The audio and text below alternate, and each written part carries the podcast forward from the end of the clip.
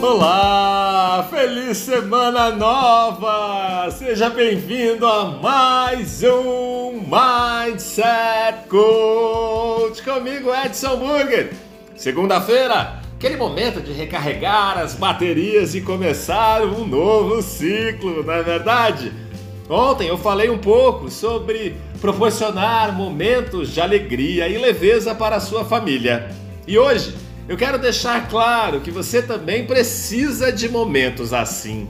Encontrar pequenos espaços na sua rotina que sejam de descanso em meio ao caos são importantíssimos para que você não caia num modo de vida em que você apenas se cansa, esgota suas energias, fazendo com que a sua mente e o seu corpo adoeçam. Sei que ainda vivemos uma situação muito atípica e que nem sempre é possível sair de casa. Mas, dentro da sua rotina, é preciso abrir espaços para momentos em que você esteja consigo mesmo. Ouça uma música que você gosta, mas ouça de verdade. Pare o que estiver fazendo para curtir esse momento Tire um tempo do fim do dia para assistir um filme, uma série da sua preferência, para dar risada. Ó, faz o que eu faço, desliga as notificações do celular e aproveite uma refeição tranquila ao lado das pessoas que você ama. Prepare uma comida gostosa, algo que você goste muito e desfrute dessa refeição. Minha dica é que você faça isso não como recompensa, sabe? Mas como uma ação normal, num dia qualquer, numa segunda-feira, por exemplo.